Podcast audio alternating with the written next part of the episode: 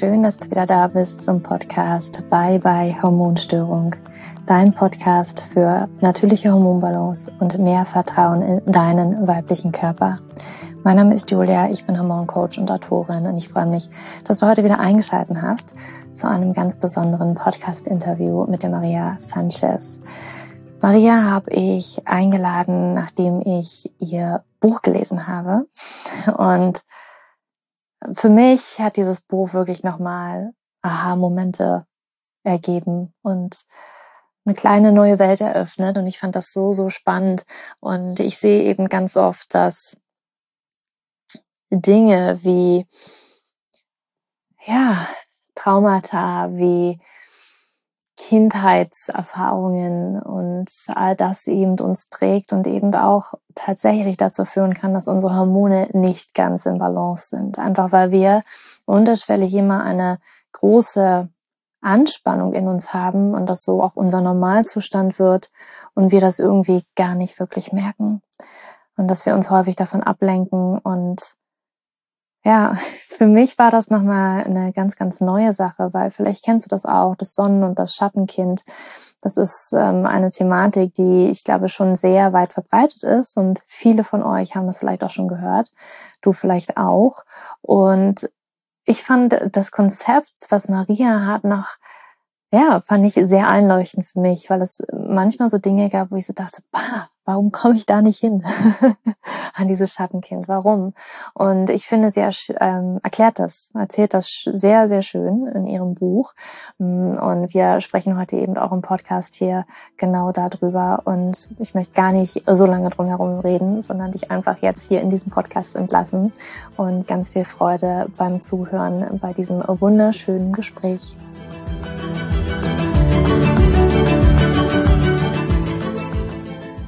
Hallo Maria. Ich freue mich Hallo. wirklich sehr, sehr, sehr, dass du in meinem Podcast bist. Heute hier zu Gast. Ich ähm, freue mich auch sehr, dass ich hier mit dir sprechen kann, Julia. Ich finde, das ist ein so spannender Podcast. Ich freue mich sehr für die Einladung, danke ich dir. vielen, vielen Dank. Ja, ich bin über dein Buch gestolpert. Ich habe es mhm. gar nicht ich habe es gar nicht direkt gesucht. Es ist irgendwie einfach in mein Leben gekommen. Und der Titel hat mich sehr angesprochen, weil ich im letzten Jahr versucht habe, meine Emotionen zu ergründen. Und ähm, der Titel deines Buchs, Die revolutionale Kraft des Fühlens, hat mich sehr abgeholt. Und als ich es gelesen habe, habe ich gedacht, es müssen mehr Leute lesen. Schön, auch das freut mich, ja. Danke. Ich, ich muss die Maria einladen. Hm. Und ja. Äh, ja, jetzt freue ich mich, dass du hier bist und vielleicht kennen dich jetzt die einen, ja, die ein oder andere kennt dich vielleicht nicht. Magst du dich vielleicht einmal vorstellen und auch deinen Weg zu diesem Buch und zum Fühlen und dass du darüber geschrieben hast? Gerne, sehr gerne, Julia. Ich arbeite als Autorin und als Therapeutin in Hamburg und ähm, habe dort auch mein Ausbildungs- und Seminarzentrum und bin die Gründerin der ähm, psychologischen und spirituellen Bewegungen Essential Core und Sehnsucht und Hunger. Und man könnte ja meinen, fühlen ist einfach fühlen, aber so ist es meiner Erfahrung nach eben gerade nicht. Denn die Art und Weise, wie wir uns unseren Empfindungen, unseren Emotionen, unseren Gefühlen annähern, spielt eine ganz, ganz zentrale Rolle. Und weil aus meiner Sicht, wie ich das oft äh, mit sehr viel Respekt sage, an dieser Stelle vielleicht bei manchen oder bei vielen ein blinder Fleck ist in der Annäherung an uns selbst, mit der Haltung, mit der wir uns selbst annähern, war es mir ein Anliegen, dieses Buch zu schreiben, um eben auf diesen etwaigen blinden Fleck aufmerksam zu machen. Denn sonst kann es sein, dass wir viele Jahre uns mit uns selbst beschäftigen. Wir gehen zur Therapie, wir gehen auf, wir gehen zu Seminaren und so weiter und bemerken vielleicht gar nicht, dass wir bei aller guter Absicht auf einer viel tieferen Ebene eine unbewusste Gewaltschleife gegen uns selbst laufen haben. Und du hattest ja auch gefragt nach meiner eigenen äh, Geschichte, also wie kommt es eigentlich, dass ich jetzt dieses Buch geschrieben habe? Ähm, ich komme eben aus einer sehr traumatischen ähm, Kindheit und hatte viele, viele Jahre mit ähm, einigen sehr hartnäckigen, schwerwiegenden Symptomen zu tun. Ich hatte eine schwere Depression, ich war suizidal ähm, zeitweilig, das ist schon viele Jahre her, aber es war wirklich schlimm. Ich hatte eine starke Essproblematik, ich wog 30 Kilo mehr als heute und war wirklich ähm, in keiner guter, guten Verfassung.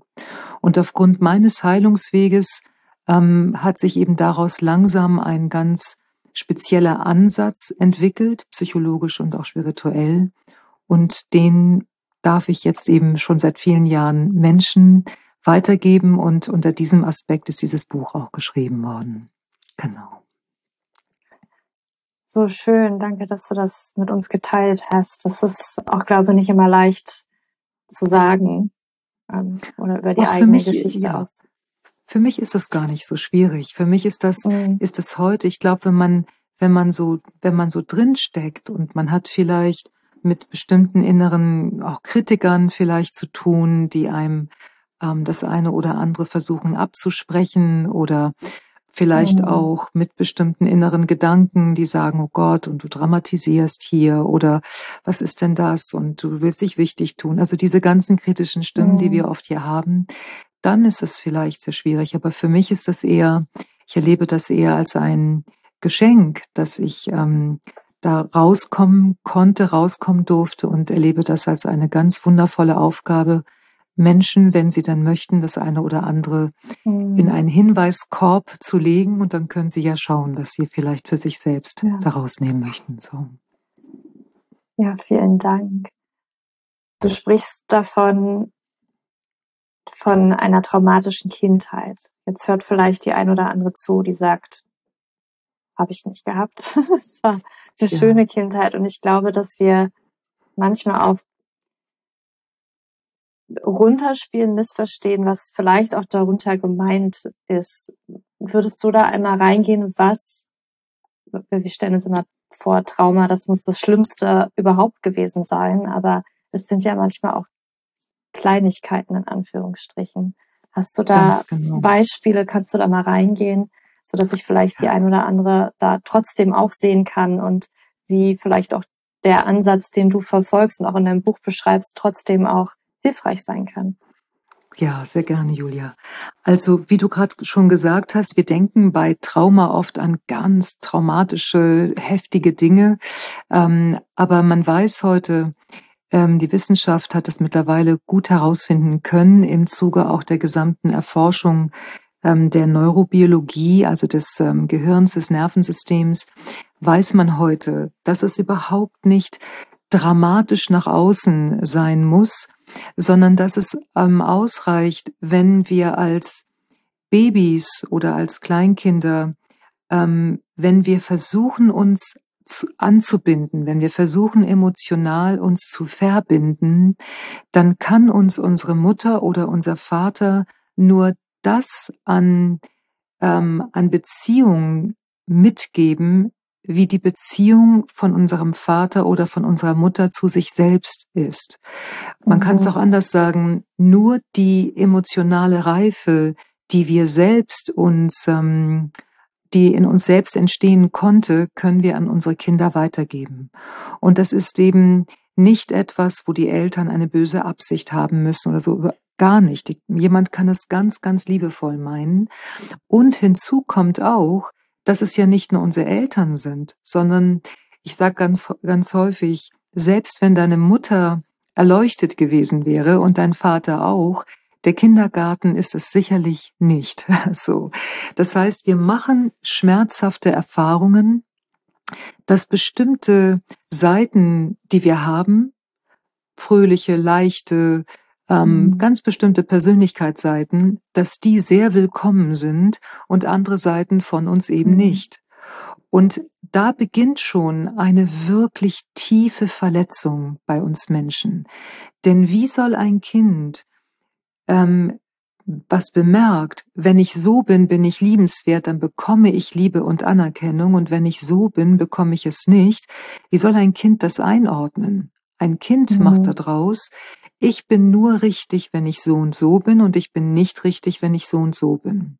Und so entsteht dann ziemlich schnell bei uns Menschen diese dieser innere Kampf, ja, ich möchte die und ich möchte so und so nicht sein, mhm. ich möchte so sein, ne, ich möchte mh, hm, schlank sein, ich möchte so aussehen, ich möchte kraftvoll sein und so weiter. Und in diesem Zusammenhang beginnen wir halt in einen Kampf einzusteigen gegen uns selbst. Da ist aus meiner Sicht auch die Geburtsstunde des inneren Schweinehundes, ja, der ja so anerkannt ist in unserer Gesellschaft. Ich, ähm, ich habe den nie entdecken können. In meinem Buch beschreibe ich das ja auch ein bisschen detaillierter. Ähm, wer glaubt, es gebe einen inneren Schweinehund oder ein Teufelchen in sich, der lebt in einem Kampf mit sich selbst und das mhm. ist sehr, sehr kraftanstrengend, ja. Mhm. Und deshalb, es braucht nicht eine dramatische Kindheit, ähm, um keinen guten Kontakt zu sich selbst zu haben. Und es lohnt sich immer, immer der Blick nach innen, wie ich oh. ganz oft sage, dass wir aus einer etwaigen Zwangsehe, in der wir mit uns selbst vielleicht uns noch befinden, langsam in eine Liebesbeziehung kommen können. Mhm. Das ist sehr, sehr lohnenswert. So. Weißt du, in deinem Buch hat mich besonders abgeholt. Ich, ich glaube, dass viele schon diese Einteilung, du hast es genannt, das geliebte Kind und das ungeliebte Kind, ähm, also ja, die, die guten Seiten, die schlechten Seiten. Was mich besonders abgeholt hat, war, dass du dieses ungeliebte Kind nochmal aufgeteilt hast in das genau. geduldete genau. und das ungeduldete Kind. Und das war für mich nochmal so ein absoluter Aha-Moment, weil ich mich da so hm. gesehen habe Magst du uns da ganz kurz gerne. auch mal reinführen, was du damit sehr meinst, gerne. was es damit auf sich hat? Genau, sehr gerne. Es gibt ähm, in dem in dieser Herangehensweise, die ich, ähm, die ich in dem Buch beschreibe, wie du gerade ähm, gesagt hast, Julia, gibt es eben einmal ein System, das nenne ich das geliebte Kind-System. Das sind eben alle Seiten in uns drin ähm, oder alle Seiten zusammengefasst, ähm, wie wir gerne sein möchten, ne? leistungsstark, ähm, wie auch immer. Und es sind die Seiten, deswegen auch geliebtes Kind, es sind die Seiten, wo wir ganz konkret erfahren haben, wenn ich so und so bin, dann bin ich anerkannt, dann werde ich geliebt, dann habe ich meinen Platz. Und dann gibt es die ungeliebten Kinder, das sind die ganzen Seiten in uns, die wir eben nicht haben wollen, von denen wir glauben, wir müssten sie in den Griff bekommen, wir müssten die Angst überwinden ähm, und so weiter. Und meine Erfahrung ist aber, dass wenn man nur diese beiden Seiten, diese Polarität nehmen würde, dann reicht das oft nicht aus, weil durch den Kampf zwischen dem, den Ich-Seiten aus dem geliebten Kindsystem und den Seiten aus dem ungeliebten Kindsystem bleiben wir die ganze Zeit auf einer Kampfbühne, um mhm. letztlich auf einer tieferen Ebene, und die nenne ich die verbotenen, ungeliebten Kinder, um nicht mit ihnen in Kontakt zu kommen. Das heißt, es gibt wie Seiten in uns, die wollen wir nicht haben, die haben auch keine Erlaubnis, da zu sein, aber sie sind auf eine Weise geduldet, sie haben kein Daseinsrecht, sie haben ein Duldungsrecht, weil wir sie brauchen für den Kampf, damit wir immer weiter mhm. am Laufen bleiben. Ne? Streng dich an, oh, ich habe schon wieder nicht geschafft, streng dich an, oh, ich habe schon wieder nicht geschafft, um nicht anzuhalten, weil auf einer viel tieferen Etage sind dort die verbotenen, verlassenen inneren Kinder, wie ich sie nenne. Und das gesamte Programm, was wir da haben, das nenne ich halt biografisches Schutzprogramm. Mhm. Und ähm, wir können natürlich unter diesem Kampf enorm leiden, aber wir bleiben dennoch nicht stehen. Und wir kommen dann nicht in Kontakt mit viel tieferen Verwundungen, von denen wir mhm. am Anfang häufig gar nichts wissen. Aber mhm. unser Körper kann zum Beispiel auch stark auf die, auf die Kinder reagieren, die im, in diesem verbotenen Bereich, den nenne ich Hoheitsgebiet, mhm. in diesem verbotenen Bereich sich befinden. Und dann verstehen wir uns nicht und wundern uns, wie kann es sein, dass ich immer wieder kreise und es wird nie besser. Und da kann es sehr hilfreich sein, den Blick zu öffnen, dass es verschiedene Ebenen gibt, wo unsere Persönlichkeitsseiten beheimatet sind. ist das, du sprichst auch in deinem Buch immer von einer Urwunde. Betrifft diese Urwunde auch diese verbotenen inneren Kinder? Genau, man kann sagen, die Urwunde ist das, woraus sich dieses ganze System gebildet hat. Mhm. Und wir haben also eben auch die verbotenen ähm, ungeliebten Kinder. Und wir haben in unserer Gesellschaft einen bestimmten Blick. Wir sind ja fast alle Menschen, die in unser, die eben aufwachsen in unserem Zeitgeist, ähm, sind genau genommen auf einer Ebene Junkies nach Freude. Ja, mhm. jeder sucht nach Leichtigkeit, nach Freude, nach gut drauf sein. Wenn man sich die Werbung anschaut, dann glaube ich, wird das sehr, sehr deutlich. Und, ähm, und diese kollektive Prägung, dass wir das so für normal erachten, dass man sagen würde, ja, ist doch klar, ich möchte fröhlich sein, ich möchte mich gut fühlen, dass wir das gar nicht in Frage stellen und gar nicht ähm, sagen, Moment mal, ist das wirklich ein Naturgesetz oder ist das nicht einfach nur eine Prägung? Mit anderen Worten, was normal ist, ist nicht mhm. unbedingt natürlich. Und um darauf aufmerksam zu machen, dass das eigentlich diese Gefühlsrangliste, wie ich sie nenne, Freude ist ganz oben und Traurigkeit oder Wut ist eben nicht ganz oben, dass wir so eine Hierarchie haben, mhm. da möchte ich darauf aufmerksam machen, das ist entstanden aus einer Urwunde, das ist nicht natürlich, das ist der Norm angepasst, normal, mhm. aber es entspricht unserem Menschsein überhaupt nicht. Wir leben sonst immer im Kampf mit uns selbst und das muss so nicht bleiben. Mhm. Siehst du, also ich denke, das ist wahrscheinlich bei jedem auch individuell, aber gibt es, du hast jetzt schon gesagt, so Gefühlshierarchie, gibt es, was du öfters siehst, welche Gefühle sind wirklich sehr stark unten drunter verboten, dürfen ja. nicht gefühlt werden? Ja. Gibt es, gibt es ja. da?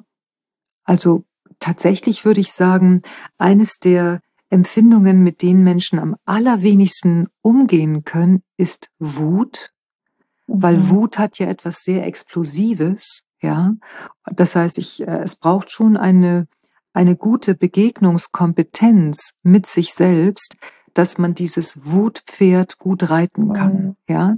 Mhm. Ähm, manche Menschen haben auch in ihrer Vergangenheit ähm, Menschen kennengelernt, die aufgrund ähm, einer unbewussten Wut sehr viel Leid anderen zugefügt haben. Mhm. Und daraufhin ähm, haben Menschen manchmal auch eine große Grenze und sagen, oh Gott, ich möchte doch nicht sein wie XY. Ja, ich möchte, so möchte ich nicht sein.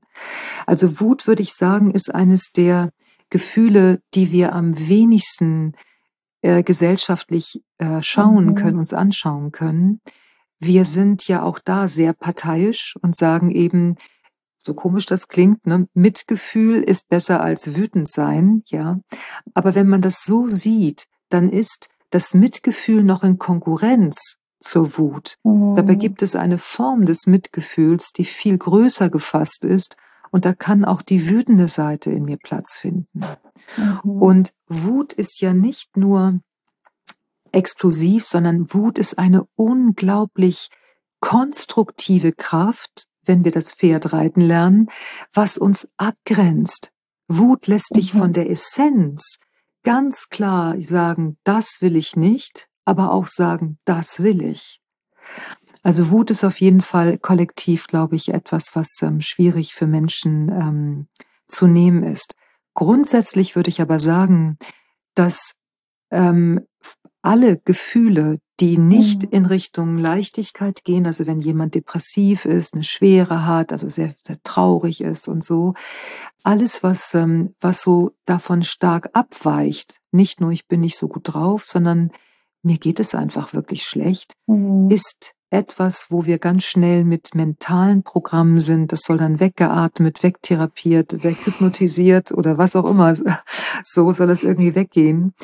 Und das entspricht unserem Menschsein nicht. Ja, mhm. das beleidigt, wird sogar sagen, es beleidigt ja. die Weite unseres Menschseins. Wir sind fühlende Wesen in der ganzen mhm. Palette. Und so komisch es vielleicht klingt, meine Klienten und Klientinnen, aber auch meine Schüler und Schülerinnen sagen das immer wieder. Und vielleicht kennen das auch einige, die uns hier zuhören.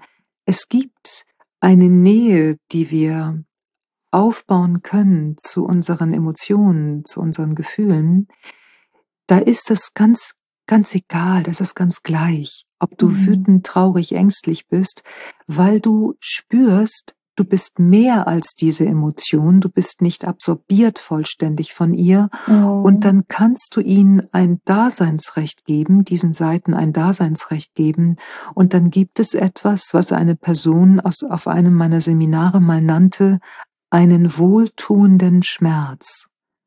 Ja, weil sie sagte, wenn ich hier sitze und weine, dann merke ich, es ist so tief wahr.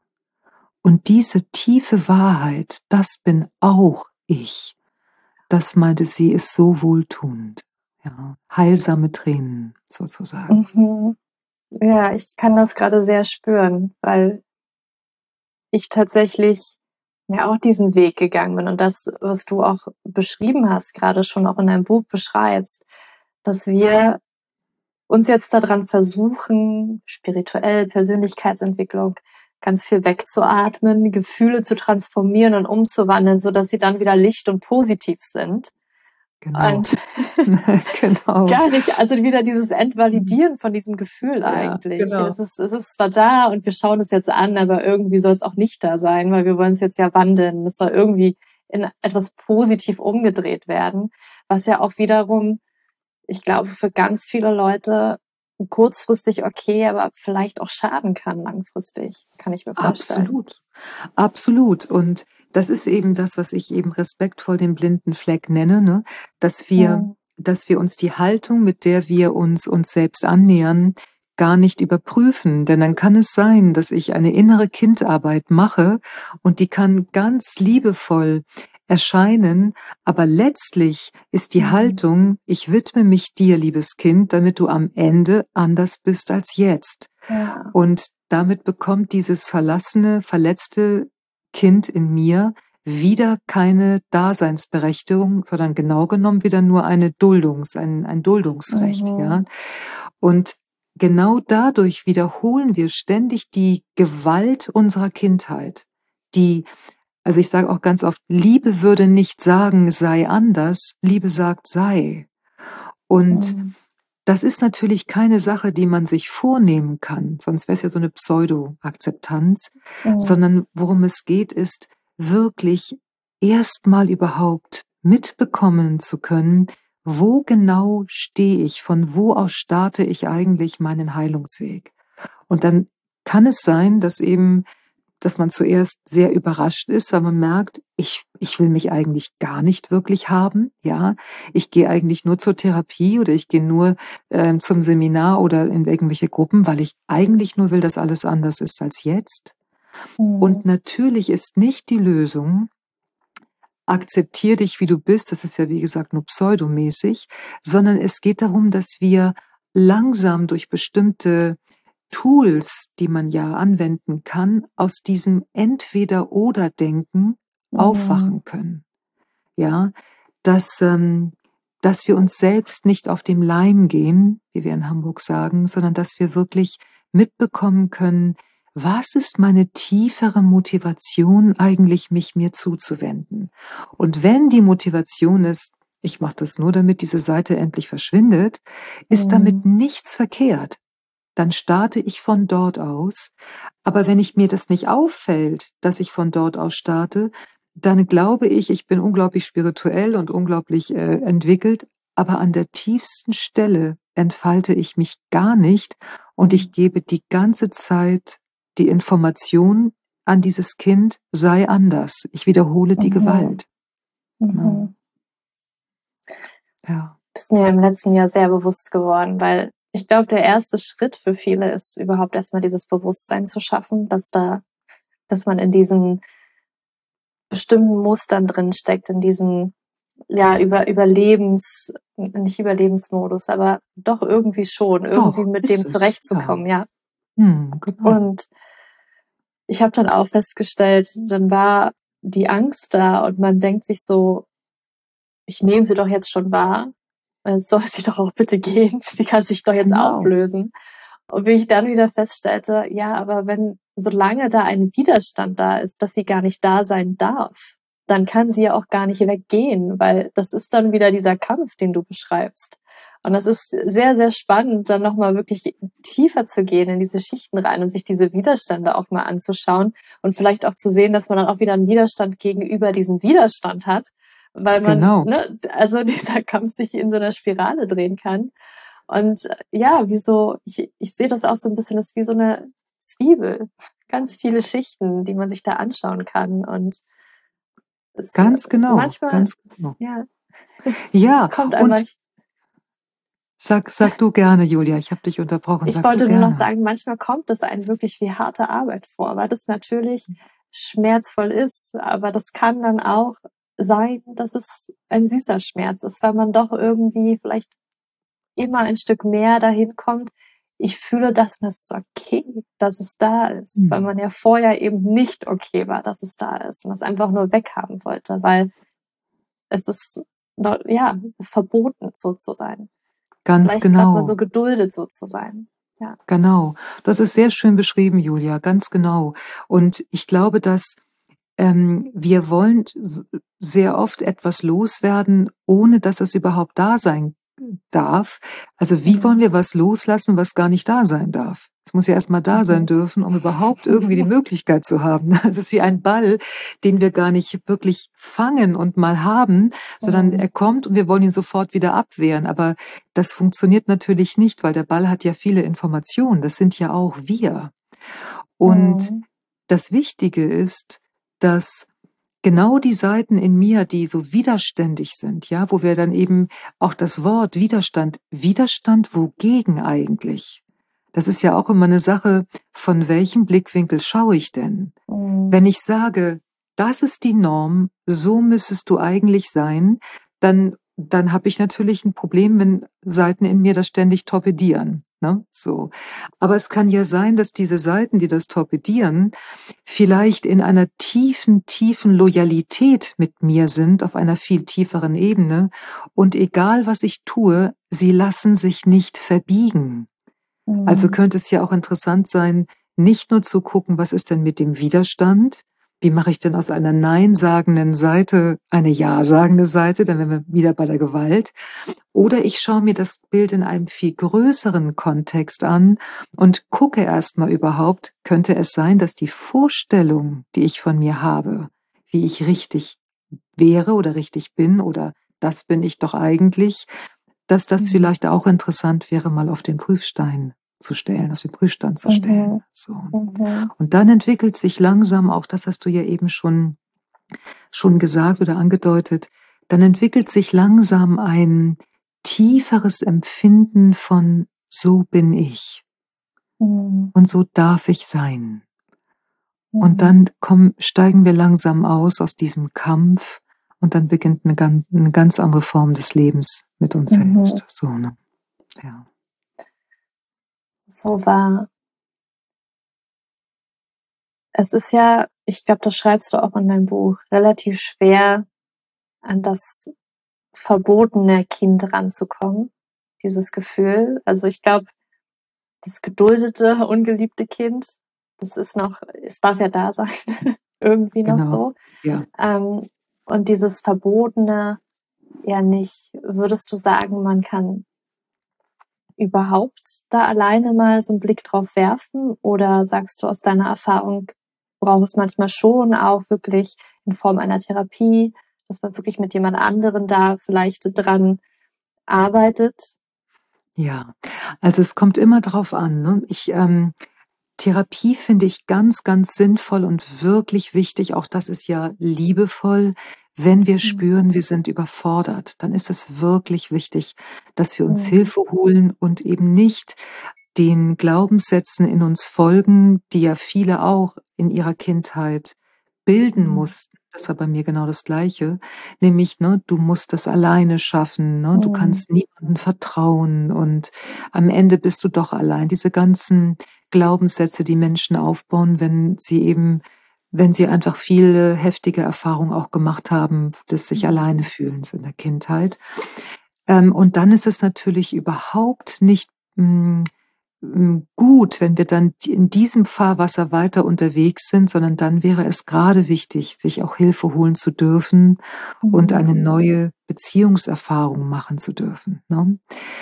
Und es ist so, selbst Menschen, die zu mir in die Praxis kommen und wo ich eben, wo wir therapeutisch arbeiten, auch meine Klienten sind nicht davon entbunden, dass sie etwas lernen, was ich emotionale Selbstbegleitung ähm, was, ich, was ich so nenne, weil mhm. ich sonst die Gefahr sehe, dass sie nur, wenn sie in der Therapie sind, sich dieser Raum öffnet und dann werde ich quasi wie zu einem neuen Suchtmittel. Mhm. Ja?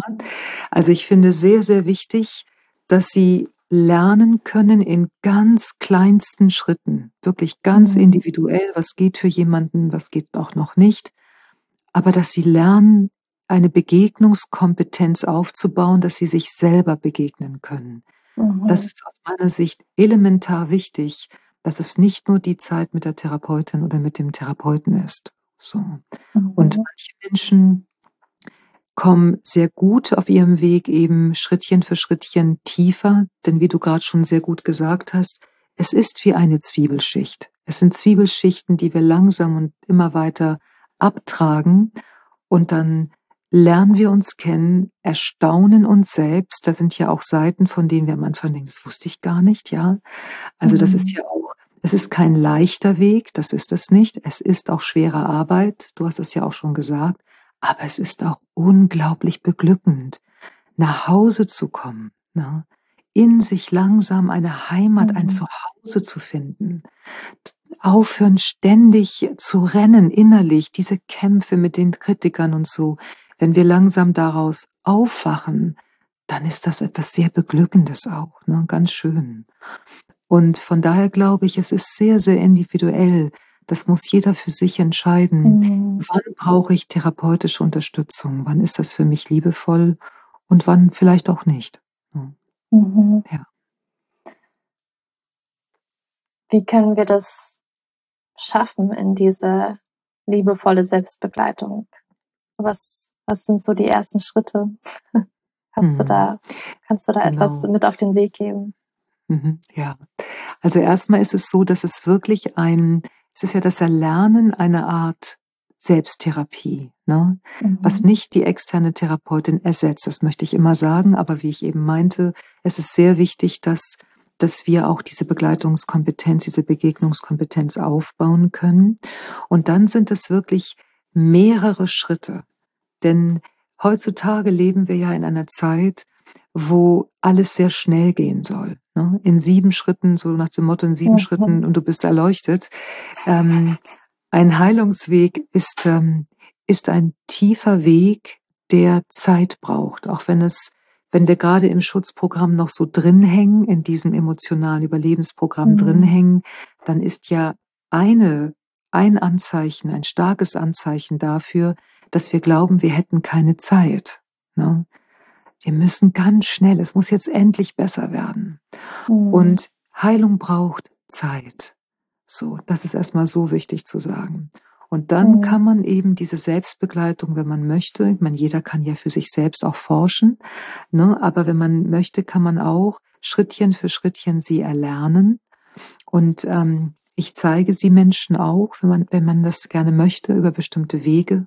Aber letztlich auch da, wenn ich Übungen zeige, und das baut sich so stufenweise immer weiter auf, dass man sich immer tiefer begleiten kann. Man kann ja nicht sofort Kopfsprung rein, soll man auch bitte nicht tun, zu den verbotenen Seiten. Klappt in der Regel aber auch nicht wirklich, weil wir ja auch bestimmte Schutzmechanismen in uns haben, zum Glück. Aber man kann lernen, Schritt für Schritt, diese Begleitungskompetenz zu erweitern und dann kann man langsam tiefer und tiefer gehen. Und wenn du fragst, was könnte denn der erste Schritt sein, dann gebe ich immer gerne Menschen als allerersten kleinen Schritt ähm, an die Hand, dass man überhaupt mal sich erlaubt, in einer typischen Szene, die für uns vielleicht typischerweise schwierig ist. Jemand sagt vielleicht von den Menschen, die uns zuhören, wenn ich mit Freunden zusammen bin, dann habe ich immer das und das Problem. Oder mit meiner Partnerin oder meinem Partner passiert mir das. Oder wenn ich depressiv bin, dann sieht das so typischerweise so aus bei mir am Abend. Oder mein Essanfall, den ich habe. Das heißt, wir suchen uns eine bestimmte Situation raus, die für uns wiederkehrend problematisch ist. Und dann kann es enorm hilfreich sein, in einer Innenschau, in einer Rückschau wie ein Film vor dem geistigen Auge sehen wir uns selbst in dieser Szene, wir sehen diese Person. Und aus dieser beobachtenden Perspektive, da geht es gar nicht darum, dass wir klare Bilder sehen müssen, es könnten auch ein bisschen atmosphärische Bilder sein, es geht mehr um die Kontaktaufnahme, können wir uns zum Beispiel dann fragen aus dieser beobachtenden Perspektive, wie wirkt diese Person auf mich? Welchen Eindruck habe ich eigentlich von dieser Frau, von diesem Mann? Wie ist das eigentlich? Und dann kann es sein, dass wir sehr erstaunt sind, weil wir bemerken, ich dachte, es ginge mir gut in der Szene, aber wenn ich jetzt auf die Person schaue, merke ich, sie wirkt so einsam. Oder sie wirkt so unter Druck. Oder vielleicht denkt jemand, der mit Depression zu tun hat als Beispiel, dass es nur um Traurigkeit ginge und dann mhm. sehen wir diese Person im Film und merken, aber irgendwie wirkt sie doch auch ziemlich wütend. Das heißt, aus der beobachtenden Perspektive haben wir einen ganz anderen Radius, den wir mhm. wahrnehmen können und das könnte vielleicht der allererste Schritt sein. Die Begleitung geht dann ja noch weit in die Tiefe, aber um überhaupt mal mhm. verlass, verlassene, verletzte Seiten in uns zu entdecken, könnte das vielleicht der erste Step sein. So. Hm. Ja, danke, danke dir, Maria, dass du ja diesen einen Schritt für uns mal benannt hast. Finde ich ganz, ganz wichtig, weil gerade diese wiederholenden Situationen in Beziehungen, das sind ja meistens genau dort, genau. wo die Knackpunkte liegen. Und häufig ist man ja erstmal so, dass vielleicht die andere Person das große Problem ist. Ganz genau. Bis man vielleicht auch genau. erkennt, was die eigenen Muster eigentlich dahinter sind. Ganz und genau. ähm, das ist auch sehr, sehr spannend, ähm, sich das selber mal anzugucken und zu sehen, was für innere Kämpfe da eigentlich in solchen Situationen ablaufen und man die, also die gefühlt nebenbei ablaufen, aber doch so präsent sind, wenn man wirklich hinguckt. Genau, und eben was, was dann dabei entsteht, Julia, ist ja auch, ein tieferes Verständnis, ne? wo wir vielleicht sonst eben nicht verstehen. Wieso landen wir mhm. mit dem Partner oder mit der Partnerin immer in derselben Grube? Ja, und dann aus der, aus, in dieser Rückschau, aus dieser anderen Perspektive zu bemerken, interessant, aber das, so nehme ich wahr, dass es ihr geht, aber sie sagt das gar nicht. Sie mhm. äußert der Partnerin gegenüber gar nicht, was da vielleicht gerade da ist, sondern schießt vielleicht schon gleich mit Worten als Beispiel. Ne? Mhm. Und das kann, das kann wirklich sehr aufschlussreich sein. Ja. ja. Maria, ich danke dir jetzt schon für das Gespräch. Gibt es noch etwas, was ich nicht gefragt habe? Etwas, was du gerne noch mitgeben möchtest, was du denkst, das, das müsste unbedingt hier noch genannt werden? Oh, ich finde, du hast das, äh, du hast wunderbare Fragen gestellt, vor allen Dingen auch so toll, weil du dich ja auch selber mit reingebracht hast, ne? Deine Erfahrung. Das macht das ja immer so wunderbar lebendig. Ich glaube, wir könnten noch sehr lange weiterreden. So. ähm, aber ich habe den Eindruck, dass das Wesentliche schon gesagt wurde. Julia, ich mhm. möchte vor allem sehr, sehr gerne den, ähm, den Menschen, die uns zuhören, Mut machen. Ich glaube, heutzutage gerade auch als, als, als junger, als junger Mensch, sind einige Herausforderungen wirklich im Feld, so, ne? Und ähm, ich möchte so gerne dafür plädieren, die Beziehung zu sich selbst in den Fokus mhm. zu stellen, weil durch die Beziehung mit dir selbst und durch das, wie du dir selbst begegnen kannst, begegnest du letztlich allem mhm. anderen. Das Nadelöhr ist immer die Beziehung zu dir selbst. Und das ist das Herausforderndste auch für uns Menschen und gerade auch mit dem, was in diesen Zeiten auch an äußerlichen Herausforderungen mhm. da sind, äh, da ist, brauchen wir umso stärker ein Zuhause, ein inneres Zuhause. Deshalb mhm. hoffe ich sehr, dass viele sich auf den Weg machen möchten oder noch intensiver, die ja ohnehin schon auf dem Weg sind. Es lohnt sich so sehr. Es lohnt sich so sehr. Das stimmt. Darf ich dir am Ende noch drei kurze Fragen stellen, wo du gerne. Ganz intuitiv ein mhm. Wort, ein Satz mhm, nennen sehr darfst? Gerne. Wenn du nur eine einzige Sache nennen dürftest für mehr Gesundheit in unserem Leben, welche eine Sache wäre das, die wir tun können? Beziehung zu sich selbst aufbauen. Mhm. Das ist für mich das, das ist für mich die Plattform jeder Gesundheit, übrigens auch für körperliche Gesundheit. Ja. Ja, ja, das stimmt. Ne?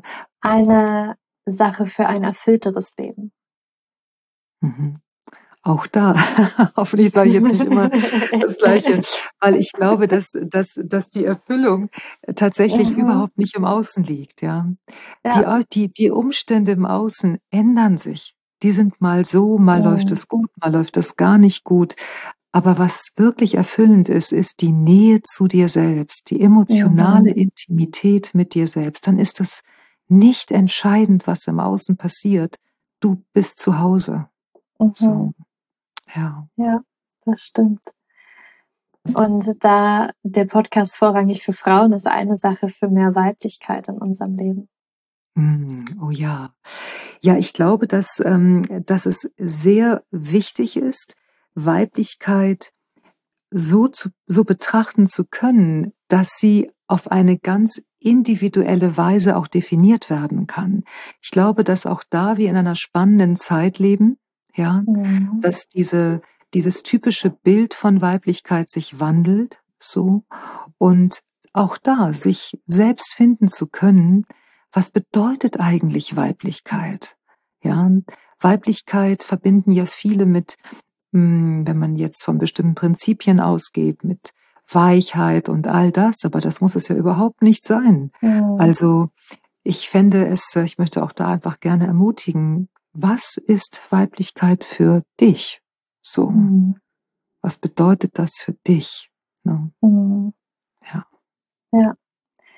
Vielen, vielen Dank, Maria. Magst du uns noch erzählen, wo wir dich, deine Arbeit finden können? Wir verlinken das gerne alles in den Show Notes. Gerne. Man kann alle Informationen ähm, auf meiner Website mariasanchez.de finden. Und natürlich, du hast dieses Buch ja auch schon erwähnt. Es ist jetzt eines, ich habe auch andere Bücher geschrieben, aber das ist das letzte Buch, Die revolutionäre Kraft des Fühlens. Wer ein bisschen tiefer einsteigen möchte, auch in die Arbeit, in die Gedankenwelt, worum es geht, mhm. findet, glaube ich, da auch gute Hinweise. Genau. Verlinken wir alles in den Show Notes, Maria. Ich äh, bedanke mich für dieses wundervolle Gespräch und dass du uns mitgenommen hast in diese mm. Thematik des Fühlens, der Urwunde, der geliebten, mm. ungeliebten Kinder. Und danke für deine Arbeit. Vielen Dank, Julia. Ich bedanke mich sehr herzlich für das Gespräch. Alles Gute für dich und für alle, die uns zuhören.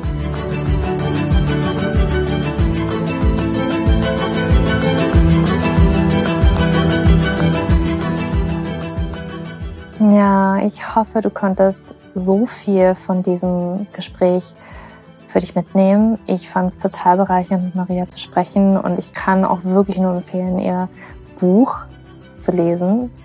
Und ja, da können sehr viele Aha-Momente nochmal vielleicht für dich drinstecken. Ich gebe zu, ich habe es tatsächlich nochmal, ich habe angefangen und habe gemerkt, ich lese es, ohne es wirklich zu verstehen gerade. Ich, ich, ich war gar nicht so wirklich dabei und habe dann irgendwie in der Hälfte nochmal von vorne angefangen, es zu lesen und dann aber wirklich bewusst und da war so viel drin für mich. Und ja, alles zu dem Buch, aber auch zu Marias Arbeit findest du in den Show Notes. Und ich hoffe, ja, dass dir diese Podcast-Folge gefallen hat, dieses Interview gefallen hat. Ja, hinterlass mir super, super gerne eine 5-Sterne-Bewertung auf iTunes oder hm, Spotify. und ich freue mich, ja, wenn du beim nächsten Mal wieder einschaltest und für dich umarmt. Deine Julia.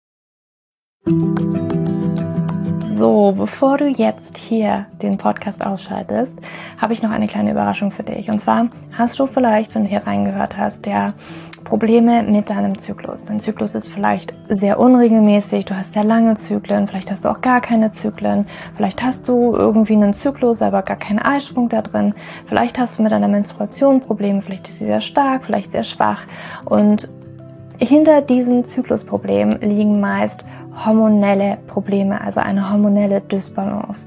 Und ich habe herausgefunden, dass es meist vier Haupthormon-Dysbalancen gibt. PCOS, hypothalamische Amenorrhoe, Schilddrüsenunterfunktion oder Nebennierenschwäche, die hinter diesen Zyklusproblem, hinter deinem Zyklusproblem stecken könnten. Und ich habe einen Online-Test entwickelt, der ist komplett kostenlos, der kostet dich 0 Euro, den du einmal für dich ausfüllen kannst online und dann eben ganz bequem in dein E-Mail-Postfach die Hormonstörung oder die Hormondysbalance das Ergebnis bekommst, was auf dich wahrscheinlich eher zutrifft, um dich eben in diese richtige Richtung zu stupsen. Denn es ist so wichtig, dass wir wissen, was liegt denn eigentlich hinter meinem Zyklus Dysbalance und warum bleibt mir eine Periode aus. Die Ursachen können so unterschiedlich sein, aber je nachdem, was wirklich die Ursache ist, dürfen wir auch immer ein bisschen anders daran gehen.